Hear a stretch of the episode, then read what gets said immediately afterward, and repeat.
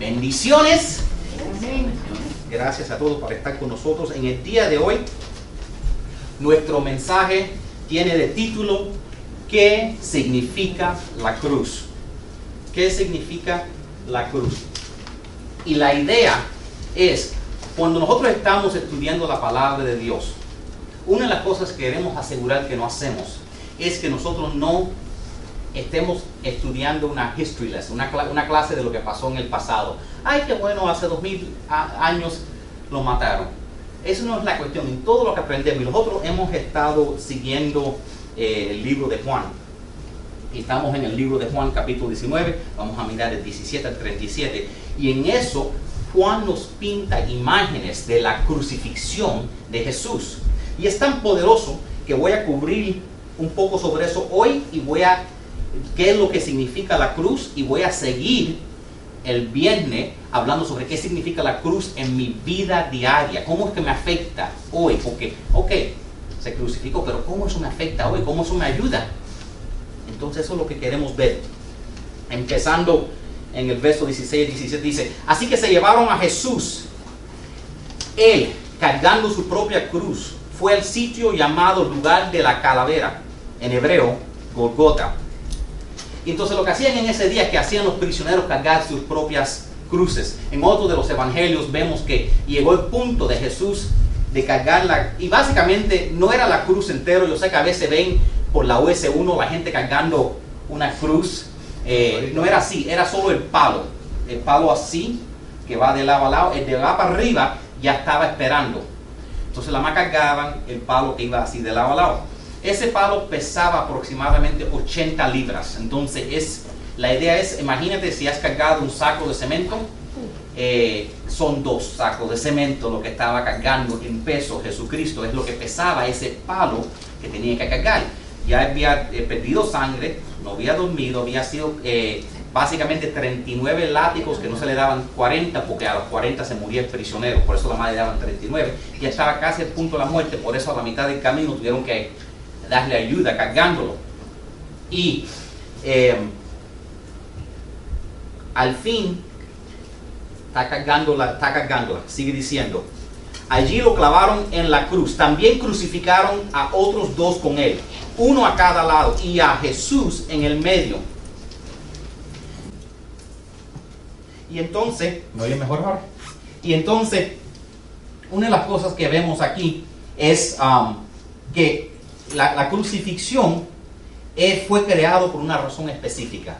Los romanos crearon esta manera de matar las personas porque era despacio. Y hasta este día, ven en, otros países donde el cristianismo es ilegal, que cogen las personas, la ahogan, you know, hang o la crucifican todavía. ¿Por qué? Porque una, persona se puede tomar de entre un par de días a un par de hasta, hasta una semana para morirse colgando en una cruz. Y con eso le ponen un- siempre un letrero y la idea es si tú haces lo que no estás supuesto a hacer, esto es lo que te va a tocar. Y entonces una muerte despacio. Y entonces, eh, lo, lo que es más, la idea esta vino de los Phoenicians. Los Phoenicians eh, adoraban un dios de la tierra. Y el dios de la tierra ese no quería que un prisionero, lo- la sangre de un prisionero fuera derramado sobre la tierra. Entonces, lo que hacían para que no matar la persona en la tierra, lo subían en el aire.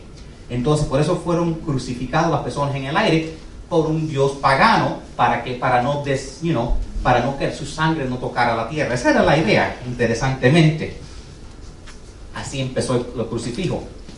Eh, Es interesante que escogieron esta manera para eh, matar a Jesús. Jesús había dicho unos capítulos antes, en Juan 12, 32, y dijo, pero yo cuando sea levantado de la tierra, atraeré a todos a mí mismo. Y es, y es interesante que esto que usaron para matarlo y, castigarlo de una manera fue lo que Dios usó para nosotros ser bendecidos en el día de hoy. Y, y vemos que Jesús fue ahí, eso fue el peor castigo que tenían para cualquier persona, lo peor que podían hacer, porque el sufrimiento era algo despacio para hacer la persona sufrir. Y, y lo que es más, para los judíos, Hoy en día nosotros cargamos una crucecita, muchos tenemos una crucecita en el cuello, ¿verdad? Y es un símbolo de nuestra fe. En, en los tiempos de la Biblia, es como si tú andaras con una silla eléctrica en tu cuello. Era un instrumento de tortura y de muerte. Nosotros lo vemos como salvación. Entonces, y lo que es más, para los judíos era un insulto a, tu a, su, a, su, religión. ¿Por qué? Porque desde el libro de Deuterónimo, cuando Dios dio la, eh, la, la ley, dijo, todo el que muere colgado en un árbol está bajo la maldición de Dios. Y algunas personas, algunas religiones han dicho, no, Jesús no podría haber muerto sobre un palo porque estuviera maldito por Dios. Bueno, así fue. Jesús cargó nuestras maldiciones sobre él.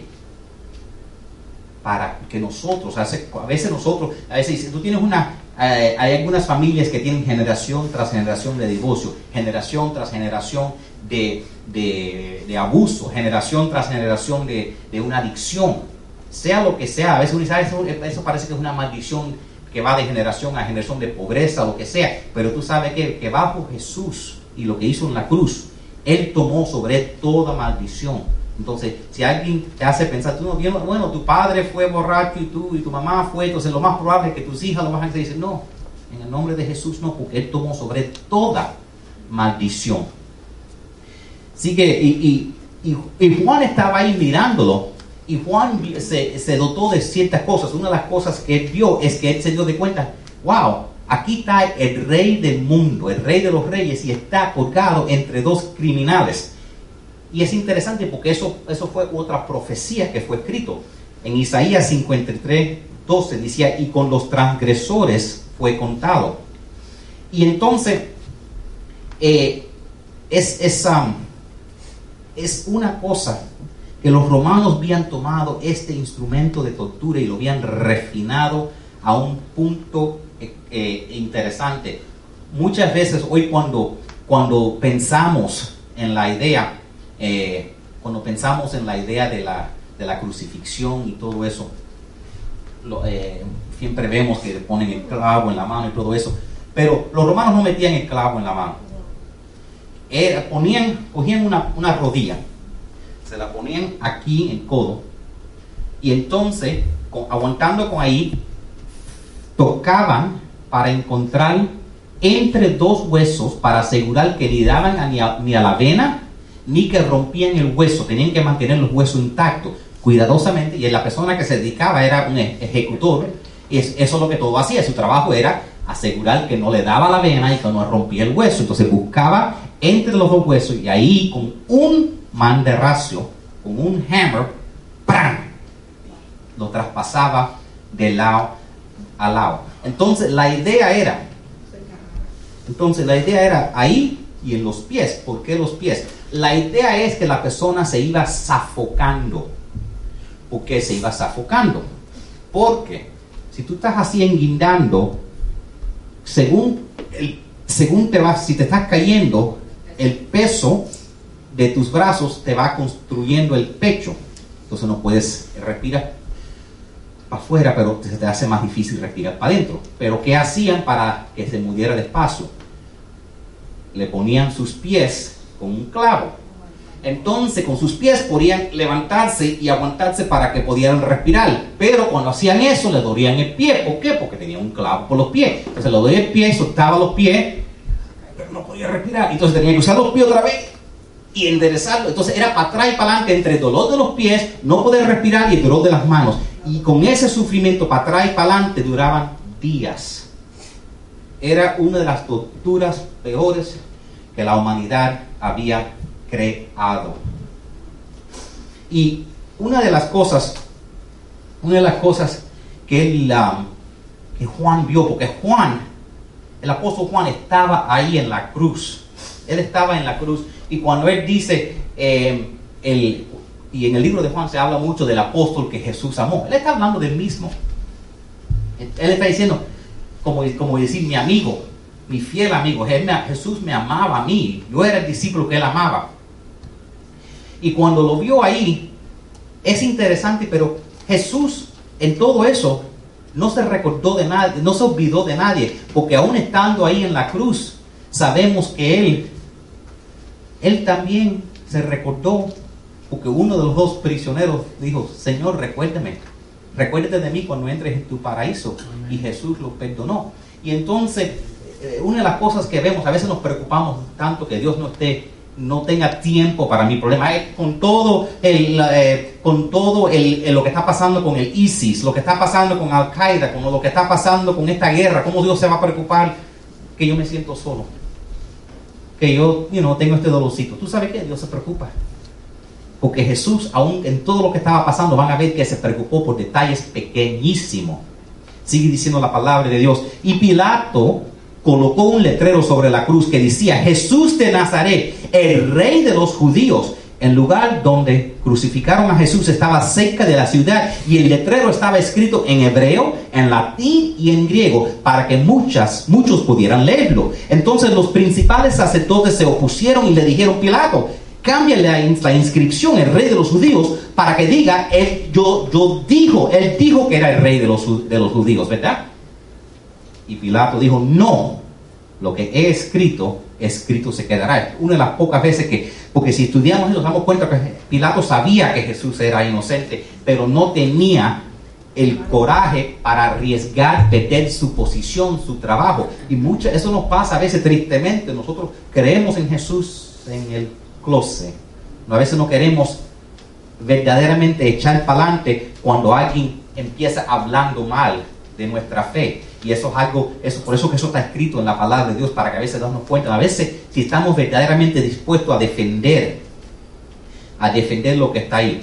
Y entonces, y es interesante, porque ese letrero, aún con todo lo que los judíos trataron de hacer, el Espíritu Santo, por eso que Juan lo apuntó, el Espíritu Santo aseguró que tocó a Pilato para que lo pueden apuntar en sus notas, para que, para que el letrero mostrara quién es Jesús. Por tanto que trataron los judíos de, acabar con Jesús, Dios dice, ¿tú sabes qué? Yo voy a tocarle el corazón y va a ser en tres idiomas. Este es el rey de los judíos, este es el rey de los reyes, este es el salvador del mundo y aquí lo han clavado a matarlo a él. Y eso así es con Dios. A veces la gente van a tratar de cambiar quién es Jesús. A veces la gente van a tratar de, de decir no con cualquier Dios, mientras que tú ames Dios el que sea, pero al fin de cabo hay un solo Dios y hay una sola manera que dar a Dios y Dios va a asegurar que su mensaje llegue a él. Y ese letrero estaba en tres idiomas y Pilato dijo, no, eso es lo que es. Take it or leave it, ahí está. Sigue diciendo la palabra de Dios. Una vez que los soldados terminaron de crucificarlo, tomaron la ropa de Jesús y la dividieron en cuatro partes. Una parte para, para cada uno de ellos. Tomaron la túnica, lo cual no tenía costura y había sido tejida de arriba a abajo en una sola pieza. Así que dijeron, en lugar de rasgarla, tiremos los dados para ver quién se la, con quién se la queda. Con eso se cumplió la escritura que dice, se repartieron mis vestimientos entre ellos y tiraron los dados por mi ropa. Así que lo hicieron. Tú sabes lo que, lo que yo veo tan triste de esto, que si ellos están tirando dados para su ropa interior, quiere decir que el rey de los reyes Jesús estaba desnudo. Eso es lo que significa. No es como vemos en las películas, que todavía está vestido, que tiene el, el beso rojo. Él estaba desnudo porque se, le, quitaron la ropa y se pelearon por ella para ver quién se cogía la, camisa, quién se cogía los calzoncillos, quién se cogía esto. Así de avergonzoso era la muerte que Jesús tomó por encima de él, que lo tenían ahí desnudo. Y, y Juan apuntó esto porque cuando nosotros nos vamos acercando a la cruz, toda cosa toma importancia. Toda cosita pequeña toma importancia. Y Dios quiere que sepamos esto, que todo es importante para Él. Todo en nuestra vida, hasta las cositas más pequeñas que pensemos que no importa, a Dios le importa. Por eso Dios dice, ni un pajarito se muere sin que yo lo sepa. Todo en tu vida es importante para Dios. Dios está preocupado que tú tengas una buena relación con tus hijos con tus hijas. Dios está interesado que tú tengas una buena relación con tu pareja. Dios está interesado que tú tengas una buena relación con tu mamá, con tu papá.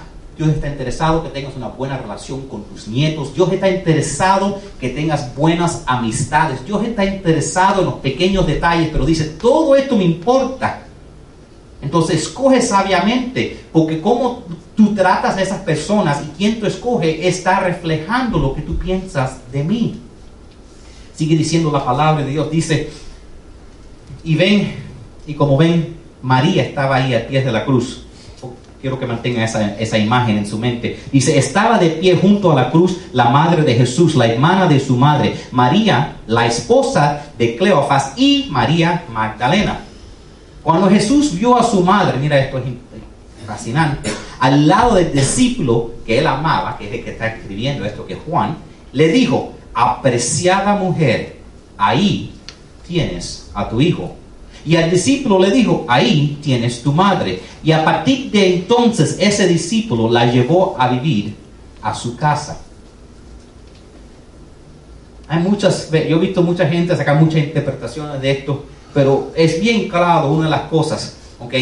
Ya se piensa que a este punto eh, José se había muerto, porque no vemos que está, después de los 12 años no vemos más escritura hablando de José. Quiere decir que Jesús siendo el hijo mayor, tenía la responsabilidad de cuidar de su madre. Hablamos de eso la semana pasada.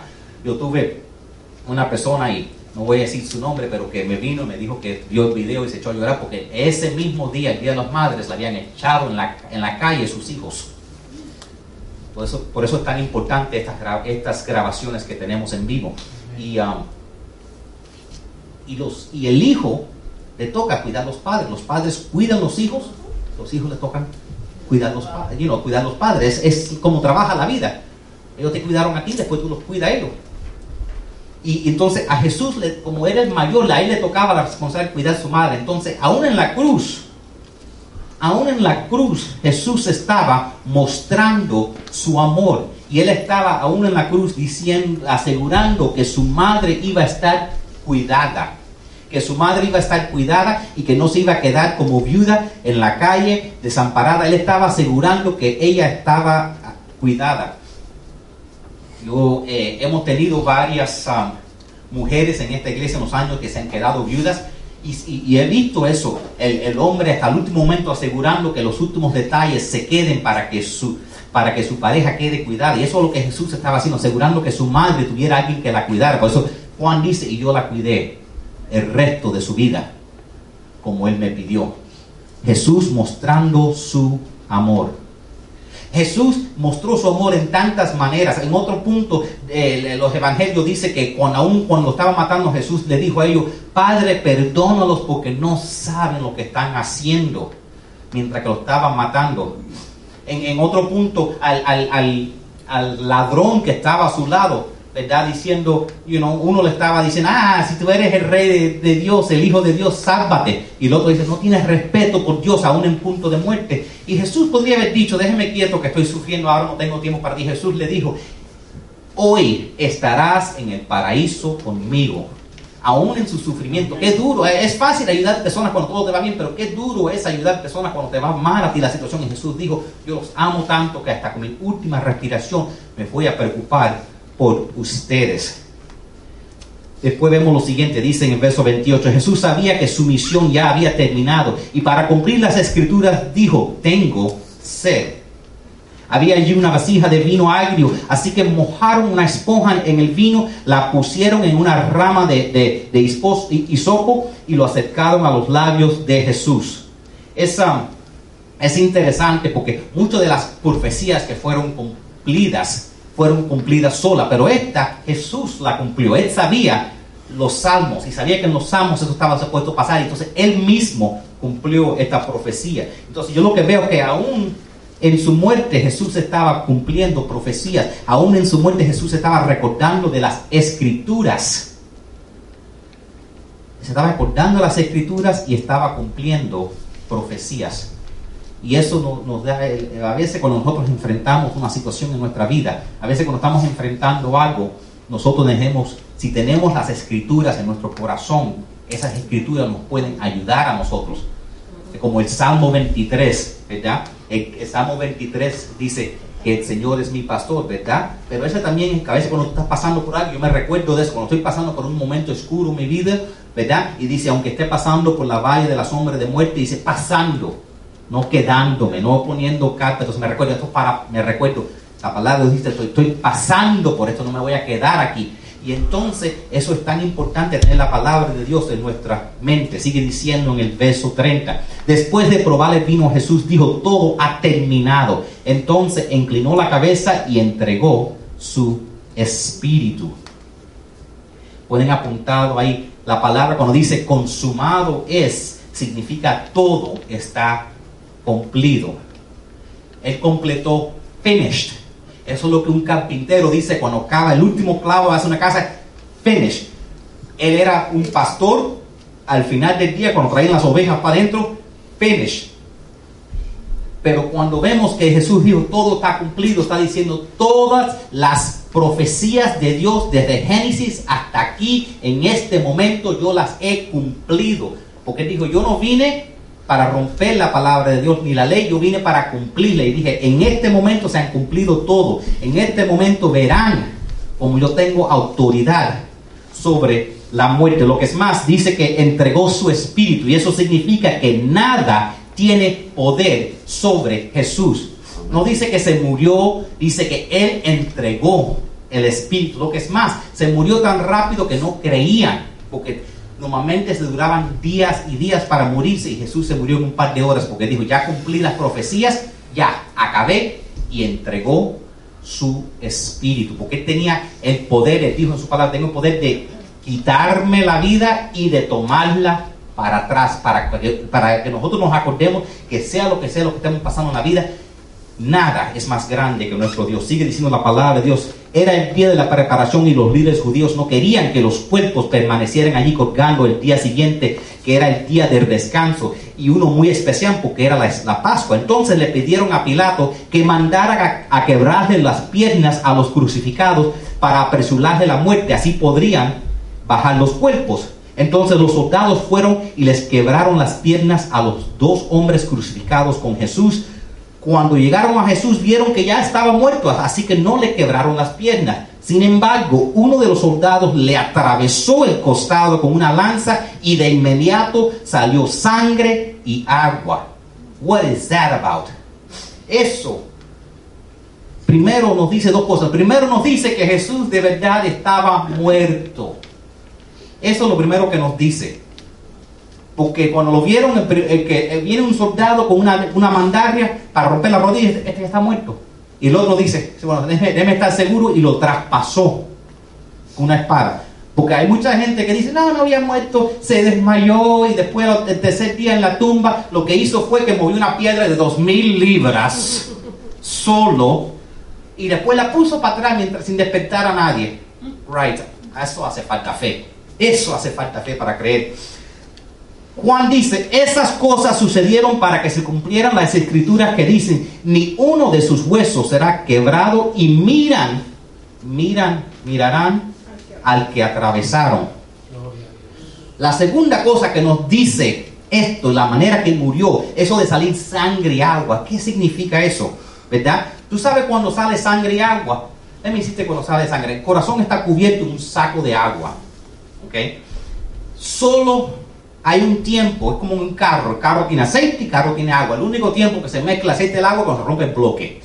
¿Okay? La única vez que sale sangre y agua del cuerpo es cuando, el, es cuando el corazón se raja a la mitad. Jesús no murió de la crucifixión. Jesús murió de un corazón quebrantado, de dolor de ver las personas que amaba haciéndole esto. Eso le rompió el corazón. De la misma manera que el velo fue roto, el corazón de él se rompió abierto y se mezcló el agua que estaba en el saco, eso con esa sangre. Esa es la razón que salió sangre. Eso es una muestra que eso pasa solo con un corazón se rompe. The heart tissue tears y se mezcla el agua con la sangre. Dice Juan la información anterior proviene de un testigo ocular que lo vio con los ojos, que presenta un relato fiel. Él dice la verdad para que ustedes también continúen creyendo. Para que ustedes continúen creyendo. Nada es imposible. Nada es imposible. Lo que tenemos que ver es que si Jesús se levantó de los muertos, nada es imposible. Si Jesús se levantó de los muertos, entonces nada es imposible en nuestra vida. Es que a veces no podemos imaginar. El doctor dijo que me voy a morir, el doctor dijo que tengo cáncer, me dijeron que voy a perder la casa. A mí también me lo dijeron. Y por cuenta de eso, como vas a ver en el libro, por poco me mato a mí mismo, porque dije, no hay esperanza. Pero después que no me morí, porque Dios no me dejó morir, mi papá dice, no te preocupes, que ya la casa está resuelta, no te la van a quitar. Y a veces, ¿tú sabes lo que dicen los, estudios? Dicen que el momento que un doctor le dice a una persona, ya no te queda remedio, que vas a morirte inmediatamente, el sistema inmunológico 48% se apaga. Lo que te deben decir es, ya yo no sé qué hacer. Esto está en las manos de Dios. Dios es el que tiene la última palabra. Mira, desde los tiempos griegos de Jesús, cogían los, los mejores corredores y lo alaban con un carro, tratando con, con caballos, tratando de ver si podían hacerlo correr una milla en cuatro minutos, ni al lado, ni al lado por un carro podía un hombre hacerlo, porque era, sabía que era imposible. Después un día, un hombre que se llamaba Roger Bannister, que no sabía que era imposible, lo corrió. Y tú sabes lo que pasó después de seis mil años de nadie poder haber corrido la milla en una milla, cuando este hombre lo hizo todos los demás corredores, si él lo hizo, lo hago yo. Y ese, ese mismo mes, seis otras personas rompieron el récord. Ese mismo mes, 50 otras personas lo hicieron. ¿Sabes por qué? Porque dijeron que es posible. Y la muerte de Jesús nos muestra que todo es posible.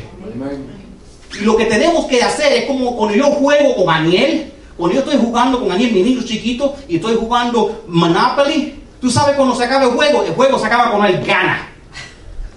Si estamos jugando uno, no, no, hay que jugar otro, hay que jugar otro, hay que jugar. No paramos hasta que no ganes. Y tú sabes que en la Biblia hay una historia donde dice que, que el hombre de Dios luchó contra Dios y dice hasta que no me bendigas. Y cuando tú quieres algo en tu vida, cuando tú necesitas una bendición de Dios, cuando tú necesitas un milagro, tú tienes que decir, no voy a parar orando, no voy a parar creyendo hasta que no gane, hasta que no tenga la victoria. Porque si Dios pudo levantarse de la cruz, nada es imposible. La muerte no tuvo poder sobre Dios, la maldición no tiene poder sobre Dios, nada tiene poder sobre nuestro Jesús. Y por eso los que tenemos la fe en Él, nunca debemos rendirnos no se para de luchar, no se para de luchar, aun si te han dicho, ya te vas a morir. Yo he orado por personas que dicen, esta mujer no amanece en la mañana y al otro día estado en su casa. Nada es imposible para Dios si te quieren quitar la casa, si te van a mandar para atrás para tu país, si te dicen que te van a meter en la cárcel, no importa, nada es imposible. Tú sigues luchando y dices, yo no me rindo hasta que tenga la victoria en el nombre de Jesús. Amén. Gracias. Ahora, para tener ese poder tenemos que tener a Jesús en nuestro corazón, ¿verdad?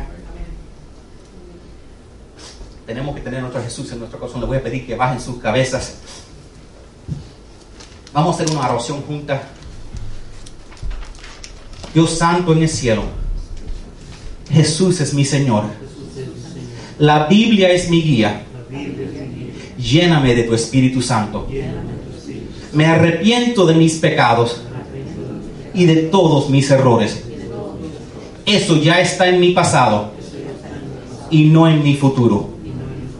Declaro en fe que toda maldición está quebrantada. Toda enfermedad es sanada. Y toda deuda es cancelada. Yo soy la iglesia, parte de un gran movimiento, proclamando el reino de Dios y dejando un legado. Las cosas están cambiando. Cuidaré a mi cuerpo. Renovaré a mi mente. Mi vida nunca será igual. Tengo amor, fe, paz, poder, protección. Y sabiduría en Cristo. La vida eterna y la vida en abundancia son mías Dios Todopoderoso, tú eres mi proveedor. Nada me faltará. Soy tan bendecido. Soy una bendición. En el nombre de Jesús. Y el pueblo de Dios dice, amén. Everybody's got a blank page, a story they're writing today, a wall that they're climbing. You can carry the past on your shoulders. You can start over regrets. No matter what you've gone through, Jesus, He gave it all to save you. He carried the cross on His shoulder.